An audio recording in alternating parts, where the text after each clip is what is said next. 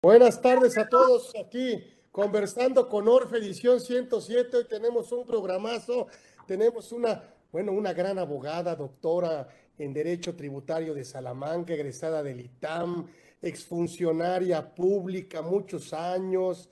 Bueno, no, bueno, no muchos años, porque la verdad es que no está tan, está todavía muy joven. Entonces, pero, pero tiene mucha experiencia, además, en todos estos temas. Actualmente bueno, pues eh, investigadora, expositora, eh, colaboró en el despacho White Case eh, y además en la y además fue gerente jurídico de la Bolsa Mexicana de Valores.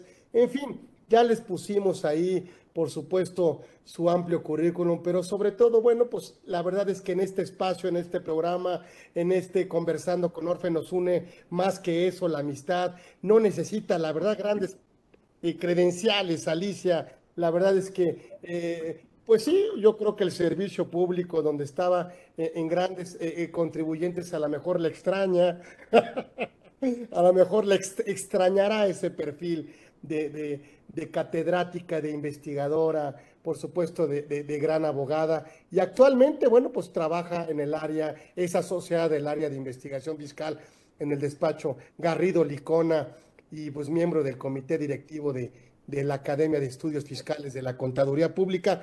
Y con este tema tan importante y sobre todo, bueno, como siempre, pues eh, se nos hizo realidad esta invitación que, que yo, que, que ella muy amablemente, eh, eh, la verdad es que aceptó estar con nosotros y para mí, pues es decirle gracias Alicia por estar aquí con nosotros. La doctora Alicia Muerza Sierra está con nosotros con este tema que por supuesto es súper interesante. Qué mejor que ella que platicándolos. En esta edición 107 en Conversando con Orfe está con nosotros la doctora Alicia Muerza Sierra para platicarnos. Alicia, platícanos, buena amiga, gracias por haber aceptado muy generosamente estar con nosotros aquí en este espacio para que nos platiques de ese tema y que pues pues la verdad es que no, creo hacerte mucho debate porque yo también voy a aprender del tema. pero platícanos este tema de, este acreditamiento del IVA famoso y, de estas resoluciones que han, por supuesto, pues eh, se han suscitado.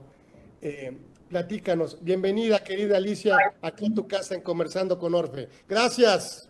Muchas gracias, Carlos, por la invitación. Me siento muy agradecida de estar con ustedes, de poder platicar este tema que sin duda me apasiona. A lo largo de mi trayectoria, como bien mencionas, son muchos años que me ha tocado pues ver desde autoridad fiscal y ahora desde afuera y como académica, en el sentido de cómo se ha venido interpretando sobre todo la ley del IVA. Fíjate que la ley del IVA es un impuesto muy bonito que a mí me fascina, me apasiona y que ha venido pues evolucionando precisamente por interpretaciones que se han dado tanto al interior del SAT como ahora en tribunales y se le está dando una lectura distinta, por lo menos en la que a mí me tocó analizar y ver cuando estuve en el interior del SAT, y es de lo que yo quería platicarte. Ajá. Fíjate que este tema que está ahorita pues siendo revisado por nuestros tribunales, que ya hay un precedente a nivel de tribunales colegiados de circuito en Guanajuato, en el Pleno, que está ahorita tomando un poquito de empuje, que ya se va incluso a revisar en la Corte, que es en torno a si el medio de pago que se utiliza para tomar el acreditamiento de IVA solamente debe de ser vía transferencia electrónica o un pago en efectivo, eh, es el único y no así hacer, eh, como te diré, énfasis en la compensación o en cualquier otro medio de extinción de las obligaciones. Este tema tiene un antecedente y este antecedente es del que yo les quería platicar. estoy hablando del año más o menos 2000, 2001. En, en el año 2000, 2001 se empezaron a crear estas tesorerías centralizadas. Estas tesorerías centralizadas en empresas que formaban parte de un mismo grupo. Donde, pongo un ejemplo, una empresa que se dedica a la industria farmacéutica tiene a su vez como parte relacionada a otra empresa que le compra los insumos para producir los productos farmacéuticos, las medicinas. Pero esta empresa que a su vez vende los insumos a su parte relacionada, también le vende mercancía terminada, es decir, medicinas. Entonces, se dan cuenta, pues, que en otros países a nivel internacional se pueden crear tesorerías centralizadas que permitan que una tercera empresa lleve a cabo el neteo de estas operaciones. Entonces, em, de alguna manera, fungen como cámaras de compensación. Entonces, le dicen a una de sus empresas, de sus filiales, oye, pues no es necesario que desembolses o hagas transferencias de tus cuentas por cobrar y de tus cuentas por pagar, porque caes perfectamente en la figura de la compensación.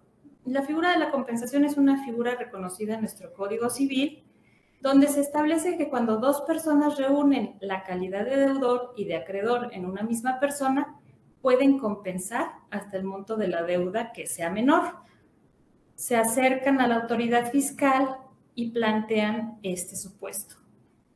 Fíjate que vamos a hacer este tipo de operaciones de netting, donde una empresa tercera que va a llevar la tesorería va a hacer estas compensaciones, pero no cumplimos con requisitos de forma para poder llevar a cabo las deducciones.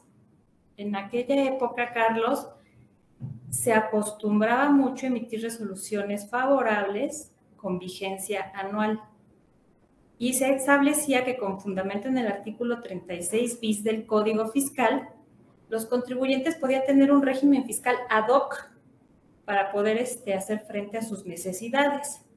Y se establecía una especie como de acercamiento con el contribuyente en el sentido de muéstrame tus papeles de trabajo, cómo vas a llevar tu contabilidad y cómo vas a transparentar frente a la autoridad esas transacciones.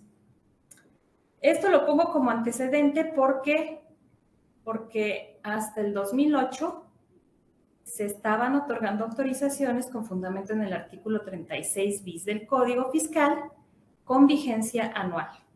Y la autoridad se sentía muy cómoda con este tipo de transacciones. Entonces se les permite hacer el neteo de sus cuentas por cobrar y de sus cuentas por pagar. No se hacen transferencias electrónicas entre partes y se les permite la deducibilidad. Ajá. Entonces se acercan estos contribuyentes y dicen, oigan, ya tengo resuelta la parte de renta, pero ¿qué pasa con el IVA? Uno de los requisitos, como bien recordarán, para poder hacer acreditable el IVA, con fundamento en la fracción primera del artículo quinto de la ley del IVA, es que la erogación corresponda a un gasto estrictamente indispensable y que sea deducible para efectos de renta. Si el requisito de deducibilidad, que es realizar una transferencia electrónica, ya estaba salvado de alguna manera con la opinión de la autoridad en el sentido de que era viable utilizar la figura de la compensación, se confirma que efectivamente también se cumple con el requisito de acreditable y procede el acreditamiento. Todo esto es historia. ¿Y a qué quiero llegar? Llega el 2008 y se publica la regla de la resolución miscelánea fiscal 331 y el correlativo este criterio normativo 21 diagonal ISR. En este criterio normativo, Carlos, lo que hace la autoridad es trasladar el contenido de las autorizaciones con vigencia anual a un criterio que se le otorga a todos los contribuyentes que caigan en el supuesto de tener una tesorería centralizada. Se recoge la facilidad de la regla de la resolución miscelánea fiscal, en el sentido de que no es necesario hacer pagos en efectivo cuando superen los dos mil pesos, se puede utilizar otro medio distinto que la entrega de dinero o una transferencia, es decir, una compensación. Y este criterio también, de alguna manera, convalida que es acreditable el impuesto para efectos de la ley del impuesto al valor agregado. Ahora, ya no se me siguieron emitiendo resoluciones favorables a los contribuyentes conforme al 36 bis del Código Fiscal. simplemente siguió eh, conviviendo la ley con esta regla de la resolución miscelánea y con este criterio normativo. Esto pareciera que solamente le beneficia a los contribuyentes que están en el padrón de grandes contribuyentes. Entonces, aquí empezamos a ver la primera distorsión en cuanto a un problema de equidad que me parece muy serio, porque ¿por qué hay que hacer una distinción entre contribuyentes que están en un padrón con respecto a contribuyentes que no están en ese padrón, que son los que son competencias de auditoría fiscal federal? Entonces, auditoría fiscal federal, que quizás busca al momento de revisar sobre todo las solicitudes de devolución de impuestos, qué pasa con el IVA que resulta acreditable que les da como resultado ese saldo a favor. Como bien recordarán, para que un contribuyente arroje un saldo a favor en su declaración de pago mensual, su acreditable tiene que ser mayor que el impuesto a cargo.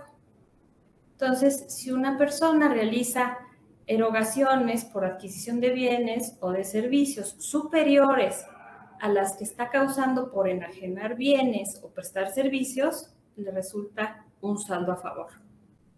Auditoría Fiscal Federal, al revisar estos saldos a favor, se percata que ha habido compensaciones tanto de la contraprestación como del impuesto entre contribuyentes que no son partes relacionadas y que no utilizan una tesorería centralizada y entonces empieza a negar estas solicitudes de devolución.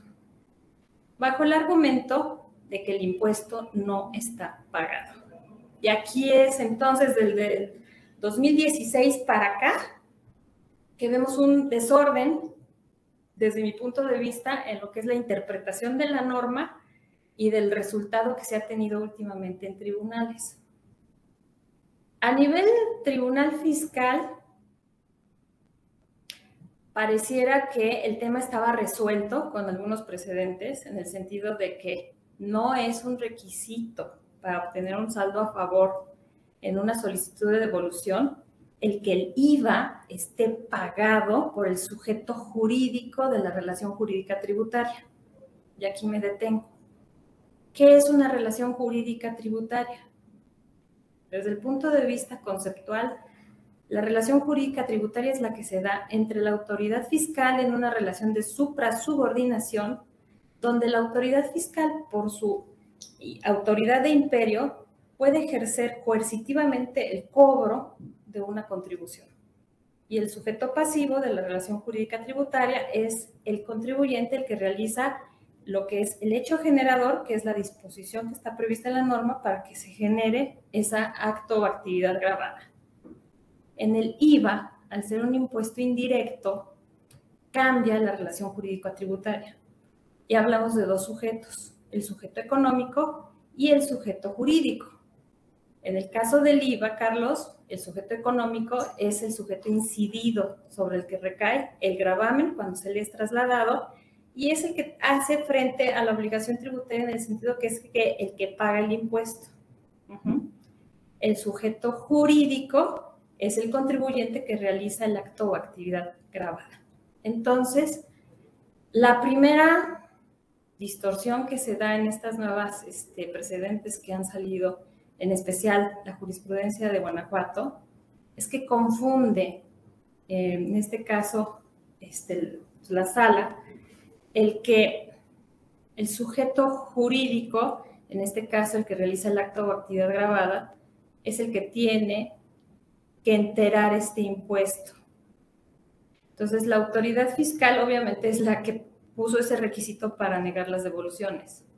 Y aquí hago referencia a un juego que a lo mejor lo han visto en las películas o a ustedes les ha tocado ver afuera del metro o en el metro, donde está un señor con una bolita, unos vasos, y entonces le dice, ah, te apuesto a que vas a encontrar dónde quedó la bolita y pon tu apuesta. Y entonces uno tiene que estar atento de ver dónde queda la bolita. Entonces la bolita pasa del vaso de la izquierda al vaso de medio, al vaso de la derecha, se mueven los vasos rápidamente y al final dices, ¿dónde quedó la bolita? Bueno, pues así la autoridad fiscal. ¿Dónde quedó el IVA acreditable. ¿Dónde quedó el IVA que se te trasladó y dónde quedó en, el, en las arcas del SAT? Evidentemente, cuando se utiliza la figura de la compensación, no hay manera de saber dónde quedó la bolita.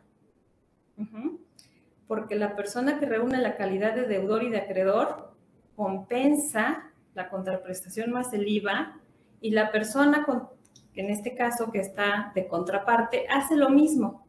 En ese mes es claramente que el SAT, si las operaciones son coincidentes y se compensa sobre la cantidad de la menor, no va a haber un entero al SAT. No va a haber. El SAT lo que debería de considerar es, bueno, en este mes no hubo, pero vamos a ver el comportamiento del contribuyente y ver qué pasa en el siguiente mes.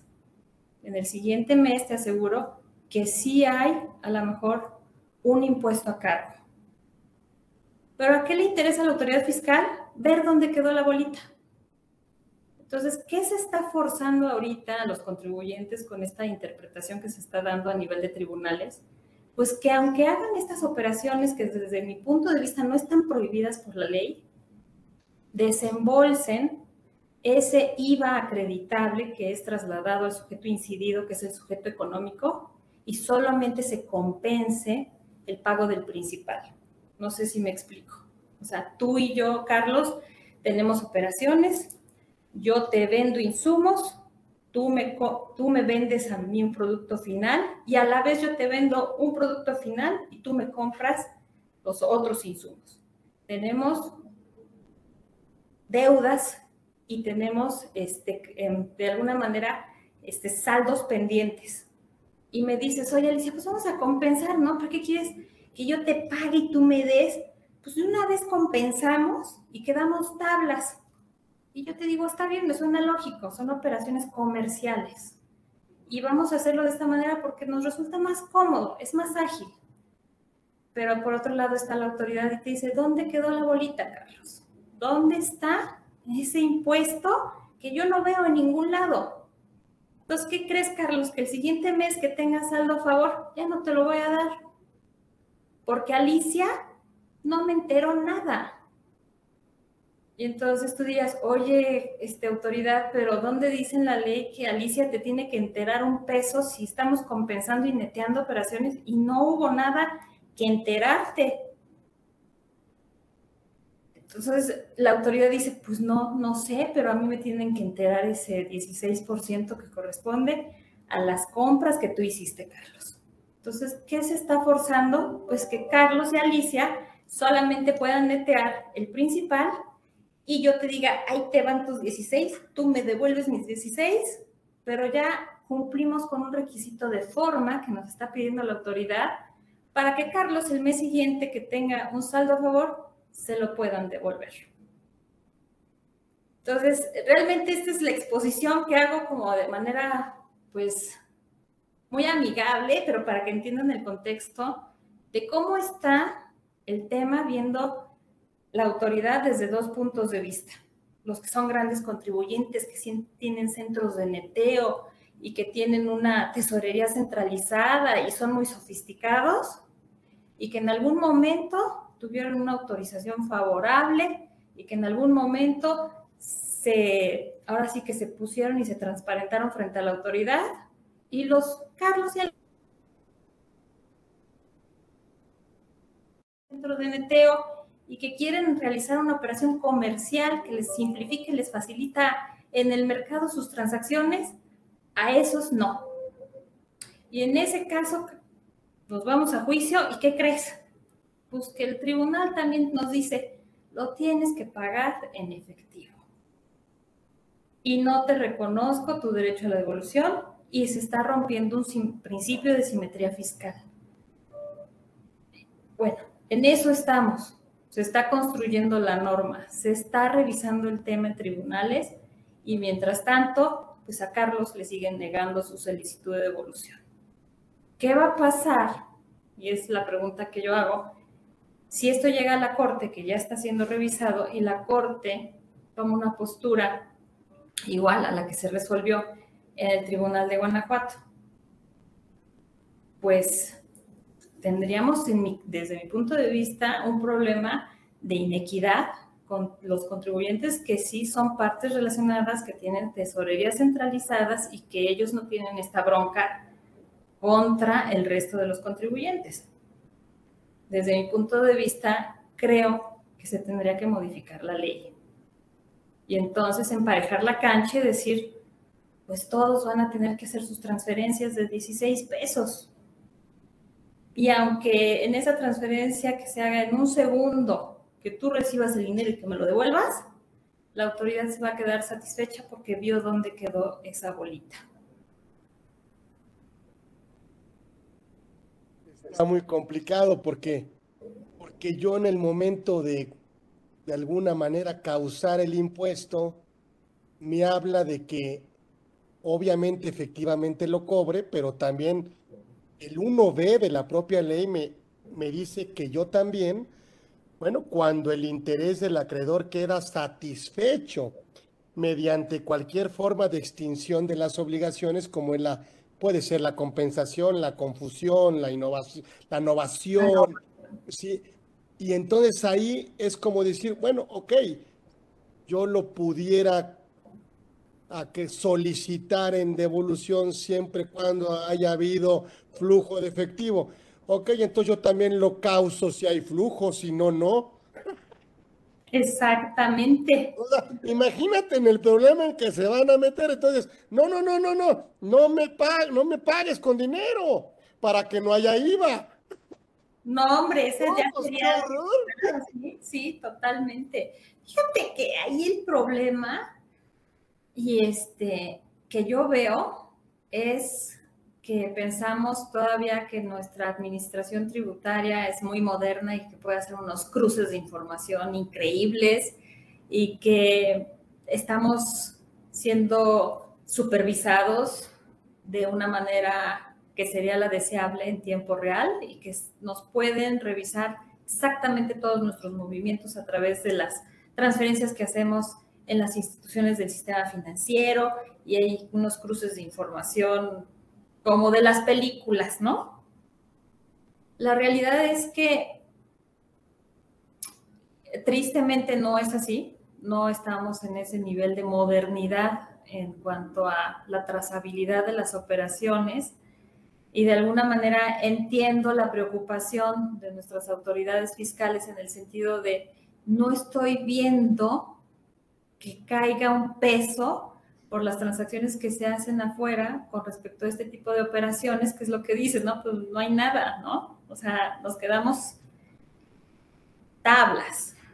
Entonces, que digan, bueno, por lo menos se entera un peso, aunque el mes siguiente te lo devuelva. Pero este mes, que suene la caja. Que suene la caja y de alguna manera me siento como autoridad tranquila. ¿Por qué? Porque sé que estoy recibiendo algo.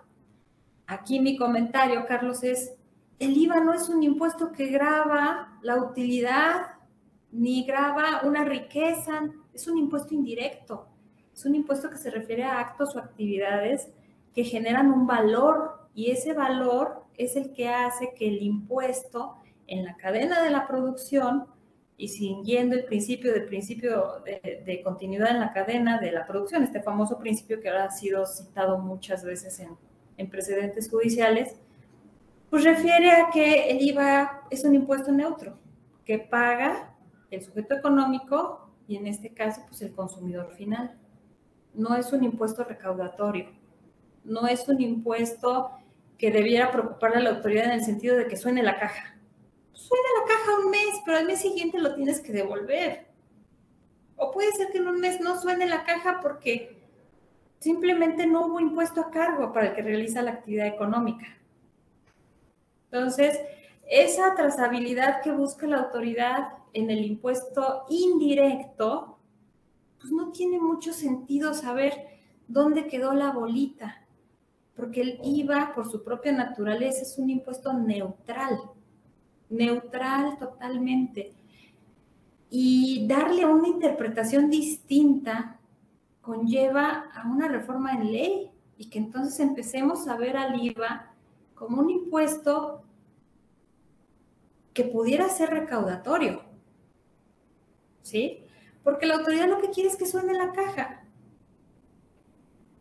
Ahí, desde el punto de vista conceptual, doctrinario, de cómo nace este impuesto, que nace en 1980 con la derogación de la ley de ingresos mercantiles, que era una ley que grababa pues, a las ventas, se le da pues una naturaleza distinta, me parece. No es un impuesto que grave un ingreso, no es un impuesto que sea recaudatorio, es un impuesto que le permite a los contribuyentes darle valor agregado en la cadena de producción a sus productos y a sus servicios, que va recuperando el contribuyente, pues mientras genere más este, ventas, o sea, va a ir comprando pues, más insumos para generar sus productos o prestar sus servicios y al final el impuesto lo paga el consumidor final. Y por eso es la mecánica de acreditamiento del IVA.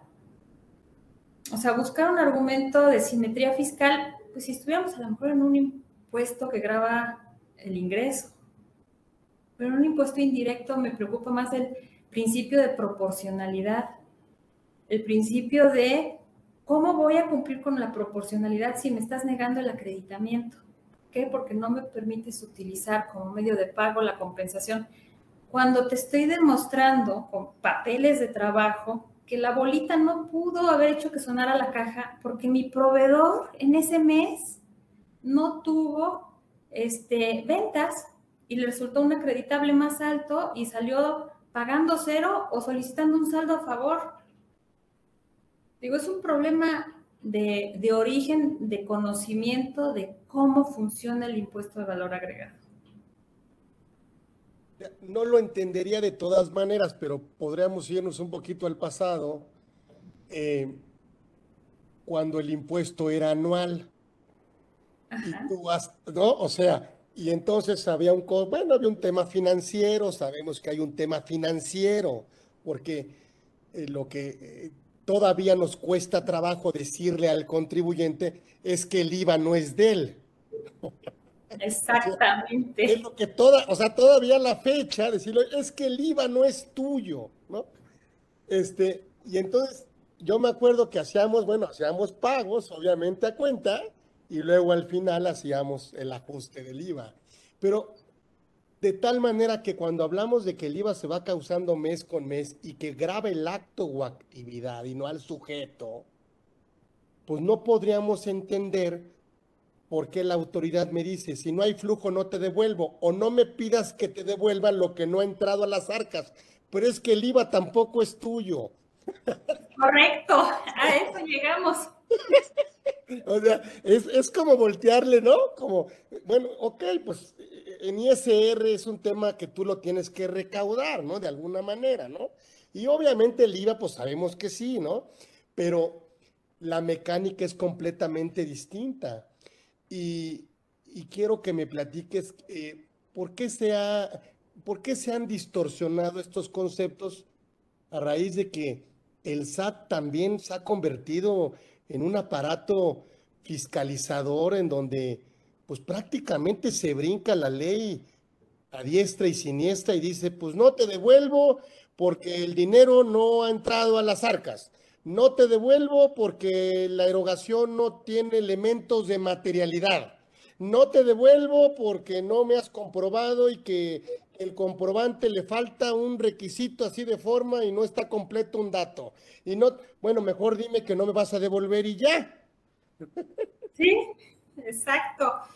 Sí, sí, sí, esta inercia de negar las solicitudes de devolución porque es, considero yo, es un tema que ya tiene varios años, em, eh, pues es precisamente por lo que quiero transmitir, o sea, no ha llegado la administración tributaria a ese esquema donde la tecnología le permita verificar o trazar todas estas operaciones que se realizan en el mercado entre contribuyentes y que ahora, desde la entrada en vigor de la ley y con la CFDI, es lo que se pretende, que a través del CFDI se simplifiquen todos estos procedimientos y que con el CFDI la autoridad pueda dejar de pedir todos estos requisitos de forma que de alguna manera están impidiendo que las personas obtengan tanto en renta como en, como en IVA sus saldos a favor.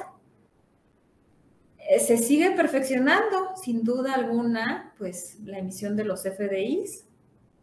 Se esperaría que, que los FDIs sustituyan incluso el tener que llevar una contabilidad y que pudiera decirse, oye, en la medida en que tú le exijas a tu vendedor un CFDI, se soluciona el problema, porque ese CFDI le vas a dar un efecto fiscal y te va a permitir tomar una deducción. Así de sencillo. Te va a permitir tomar un acreditamiento. Así de sencillo.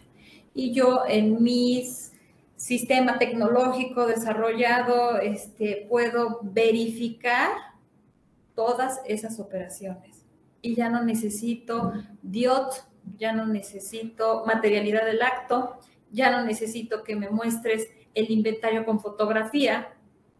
¿Por qué?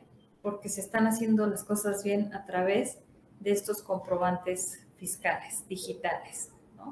Ese es el gran reto que se tiene y que desafortunadamente pues no se ha podido concluir. ¿No? Lo pongo de un lado también de la parte de la autoridad y de la desesperación que se tiene por obtener, pues obviamente, una recaudación y sumar más contribuyentes a la formalidad. Algo que siempre he discutido es qué pasaría si a los consumidores finales se les permite tomar ciertos beneficios fiscales, una deducción. Pues yo estaría encantada de pedirle al señor de la tiendita un CFDI si me permiten deducir mis compras, o estaría encantada de pedirle a todos los que me venden que no me entregan ningún comprobante fiscal, el comprobante si puedo tomar ese beneficio, topado a lo mejor hasta cierto monto, pero supongamos, soy una ama de casa, no genero ingresos y hago compras y voy al mercado y en el mercado pues obviamente no me dan ningún papel, pero ¿qué pasaría si si en la ley me dijeran, oye, tú como ama de casa tienes derecho o beneficio a una deducción porque pues, tu pensión alimenticia asciende a tanto, eres divorciada o, o simplemente percibes un ingreso, ¿no? Pero no lo estás declarando. Bueno, pues te sumo a la formalidad si te permito tomar beneficios fiscales. Entonces es algo que pasa mucho en Estados Unidos, o sea, se topan las deducciones, pero las personas se inscriben, empiezan a declarar y a pagar porque tienen beneficios fiscales y todos nos sumaríamos a la formalidad. Pero creo que falta todavía tiempo y sobre todo es un cambio de idiosincrasia cultural donde todos sumáramos a la formalidad. Eso sería lo ideal. Y ya la autoridad estaría obviando requisitos. Ya, ¿para qué me enseñas el contrato, la fotografía, este, casi, casi, dónde estabas cuando hiciste el pago? Pues ya no necesito esa materialidad. Sí, sí, creo que se, creo que el a ver, vamos a ver cómo resulta el famoso reciclo, sobre todo en las físicas que no determinan deducciones, porque las morales sí. Y la moral, no sé qué se pretenda, me parece que es muy estricto el requisito de que el comprobante tenga la fecha del mes. O sea, eh, la fecha del mes, cuando en un título normal, bueno, pues ya sabemos que en gastos pues tiene que tener la fecha del ejercicio, pero en reciclo, en reciclo, en personas morales, tiene que tener la fecha en el mes en que tú estás haciendo propiamente el tema de acreditamiento del IVA para confirmar la deducibilidad, obviamente, de la erogación, cuando, pues, para efectos ICR, pues la deducción es anual. Y no sé si por ahí, pero a ver, ayúdame mi querida Alicia con tu experiencia, porque aparte es rico saber que tú has estado, pues por así decirlo, en los dos bandos. Sí, sí, sí. O sea, eh, yo quiero aprovechar eso porque eh, eh, no todos tenemos la oportunidad, o sea, no sé si sea la fortuna o la, o, o, o, algunos dicen, no, pues no, yo creo que, este, pero cómo tendría que ser si la autoridad dice, oye, no me pidas lo que no tengo, o, simplemente déjame revisar si la operación cumple con elementos de existencia o con elementos materiales para yo devolver con una certeza jurídica. Oye, pero olvídate del sujeto, pues el IVA qué, pues ese grave el acto y se acabó y punto. O sea, ese lo bien lo venimos trayendo y se acabó. ¿Qué tiene que ver? Pues un mes se da una mecánica y la consecuencia se da en el siguiente y si no se va eh, jalando. Sí, pero me estás pidiendo algo que no me ha llegado. Pensando en que tendrá un poco, no quiero pensar darle la razón a la autoridad, pero a todos nos puede llegar a doler. Claro. Como decía este, oye, eh, eh, págame, ay, pues ya me lo gasté, ¿no? O sea, o, sabes qué, oye, devuélveme, oye, pero ¿cómo quieres que te devuelva si no me ha llegado? Espérame, espérame, espérame.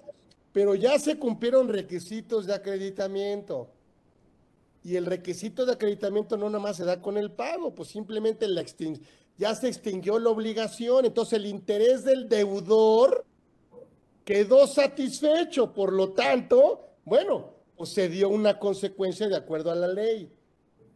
Entendiendo lo que la autoridad dice, es que me duele, me duele que me pidas lo que no tengo. Ok, entonces pensando en eso, ¿cómo debería de ser la resolución?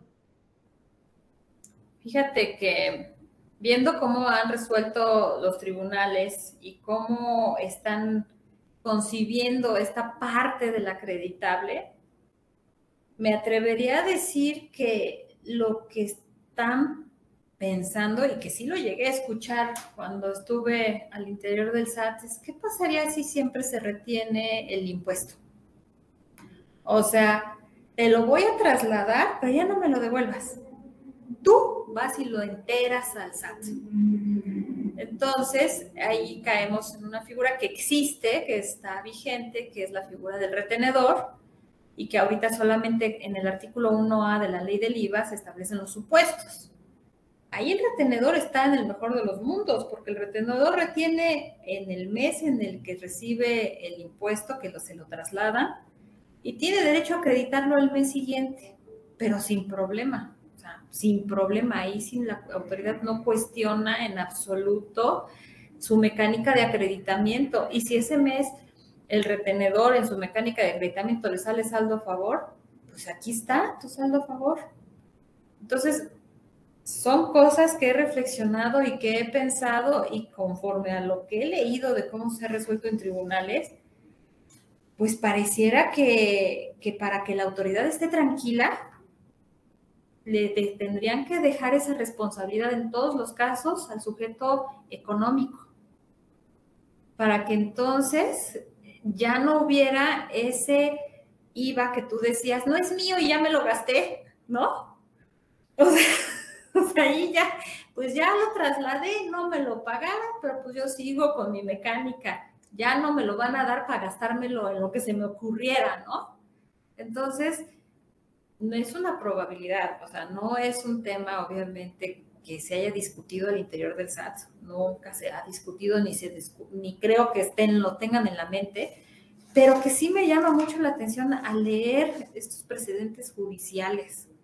O sea, al momento de leerlos y decir, no, fíjate que el IVA tiene que estar efectivamente pagado y para que el IVA se considere efectivamente pagado, me voy al 20 del Código Fiscal de la Federación y tiene que estar enterado y confunden. Bueno, entonces quien tiene que hacer el entero es el sujeto económico. Ah, caray, pero eso nada más opera en la figura de la retención.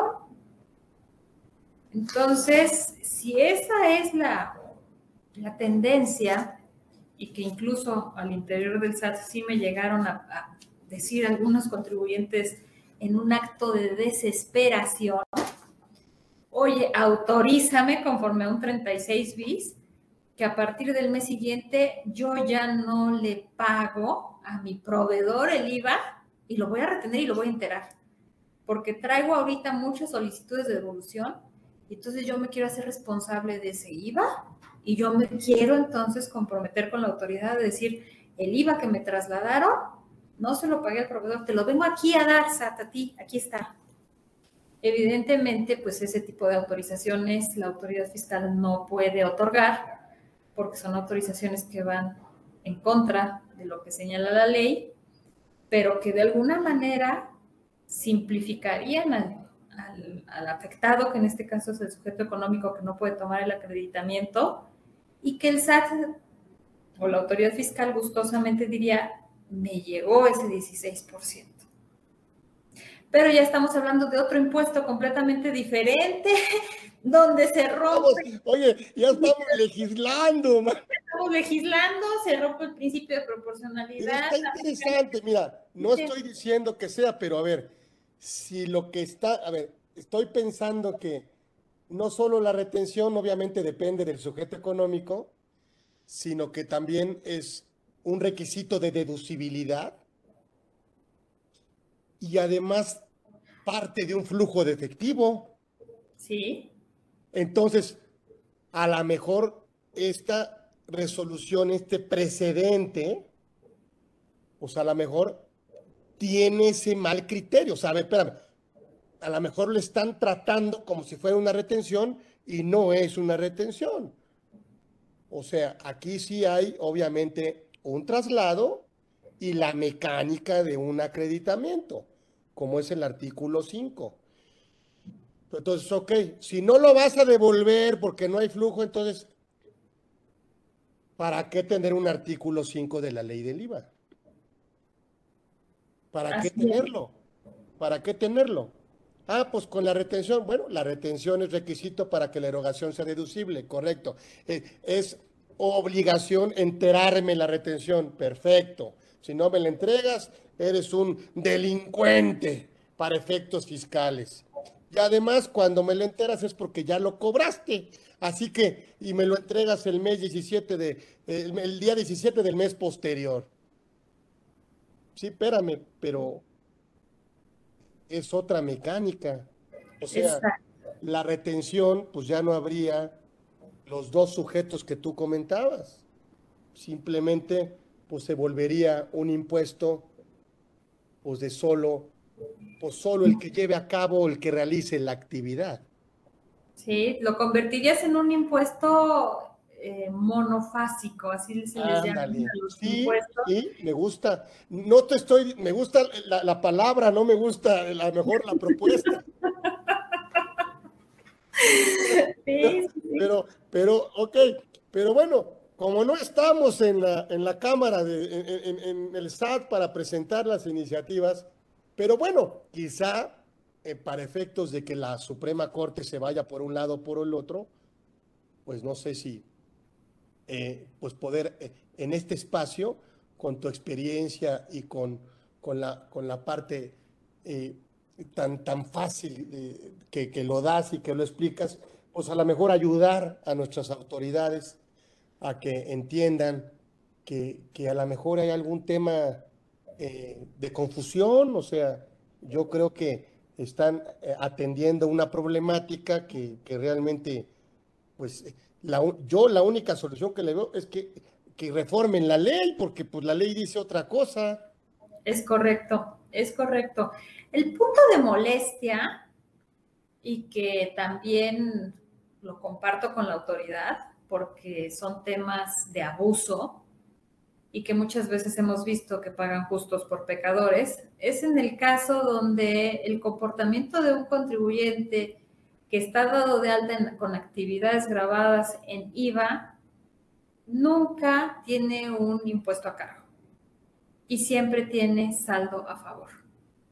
Y cuando se revisa, se ve pues que no realiza actividades que estén grabadas a la tasa del 0%, que es lo más común que puede generar un saldo a favor, ¿no? Enajenaciones de, de bienes que se consideran, pues de alguna manera este, básicos como son los alimentos o medicinas, o es una empresa que se dedica a, lo a la exportación, ¿no? Y por eso tiene esa tasa del 0% que le permite tomar un acreditamiento al 100%.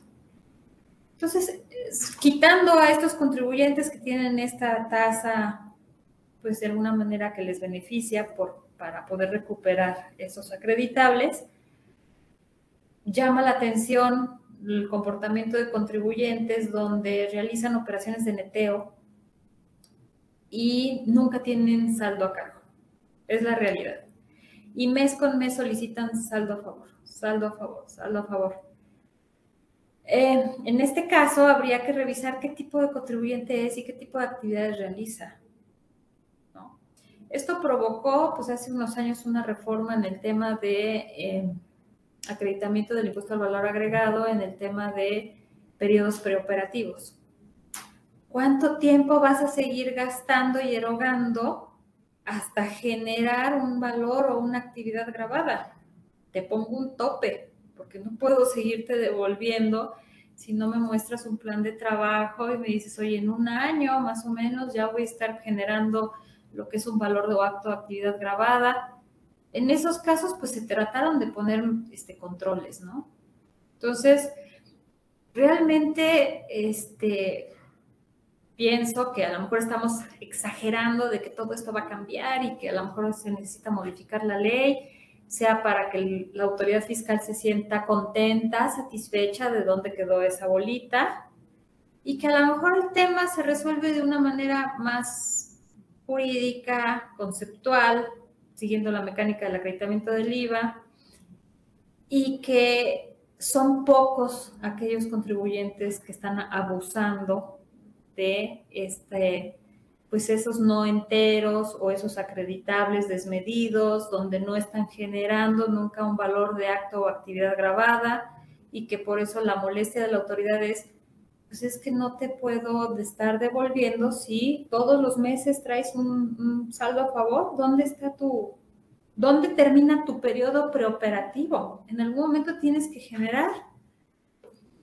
y que solamente sea un tema regional, que solamente sea un tema que ganó peso en Celaya, en Guanajuato, y que nada más en ese estado, pues es donde eh, la autoridad jurisdiccional está fijando una postura y que la Corte va a tomar una postura pues mucho más doctrinaria, mucho más jurídica, donde tome en consideración las operaciones comerciales entre contribuyentes, donde voltee a ver no solo a los grandes, sino también a los pequeños contribuyentes y que vean que también esta figura resulta beneficiosa para el tema de operaciones comerciales y que sea el SAT en ejercicio de sus facultades de comprobación, como sea, que logre esa trazabilidad que tanto insiste que quiere conocer y ver.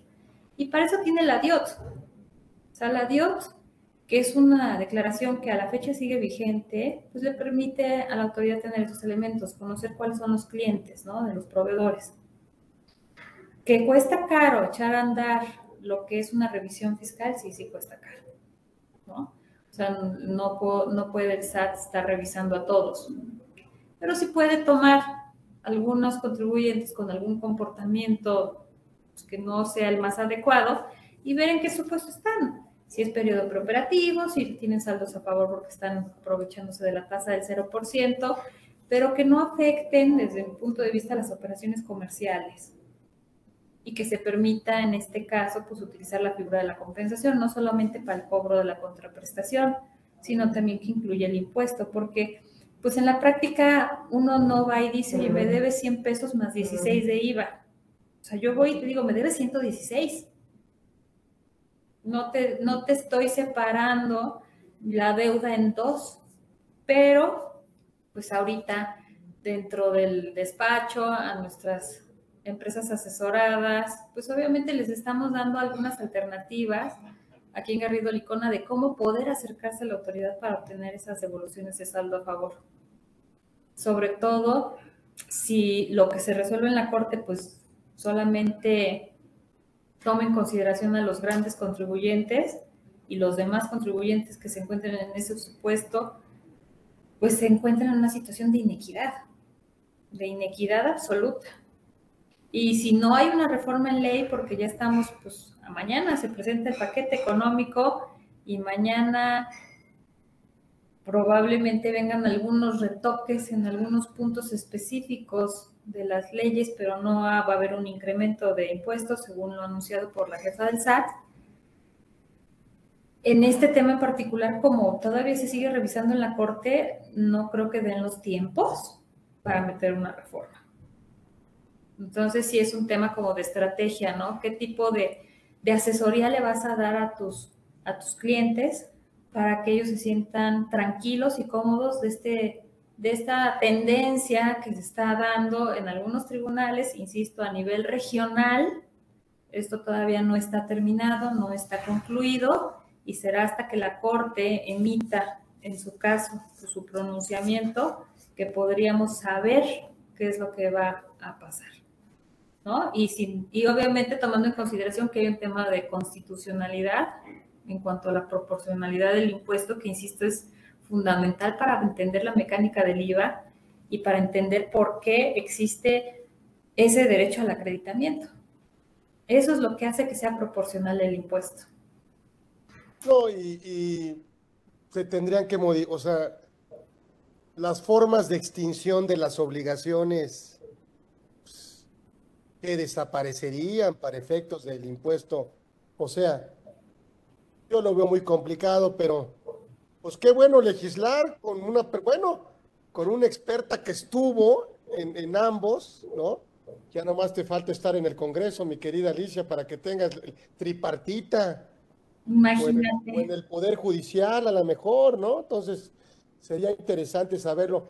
Yo te agradezco mucho a nombre de todo el grupo Orozco Felgueres que, que nos hayas regalado, la verdad, tan amablemente y, tan generosamente este espacio que, que, bueno, que sirve para todos los que se conectan con nosotros, a los cuales siempre agradecemos en esta edición 107 y seguir invitándote, si nos lo permites, a hablar pues así, tan rico, tan como tú lo sabes hacer y como nos da muchísimo gusto que hayas aceptado nuestra invitación. Tenemos un reconocimiento, es virtual, pero para efectos de materialidad, para que no digas que no, que no hubo, que, mira, ya, para, para efectos de recuperación de saldos a favor, mira, que no hubo el curso, ni siquiera fue, ni siquiera se cobró, aquí es gratuito.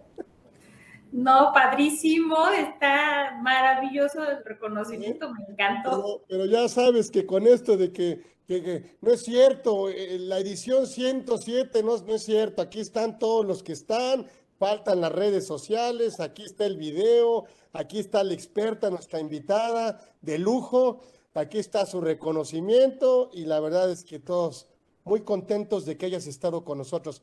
Mi querida doctora Alicia Muerza estuvo con nosotros. Gracias, Alicia, por, por habernos regalado este tiempo tuyo, que lo haces, la verdad, eh, un agasajo y que queremos seguir invitándote si nos lo permites. No, yo encantada, encantada de estar contigo y de que me invites a otros conversatorios. Este, como te digo, la parte que he combinado a lo largo de toda mi trayectoria ha sido tanto la académica como la profesional, principalmente en el servicio público.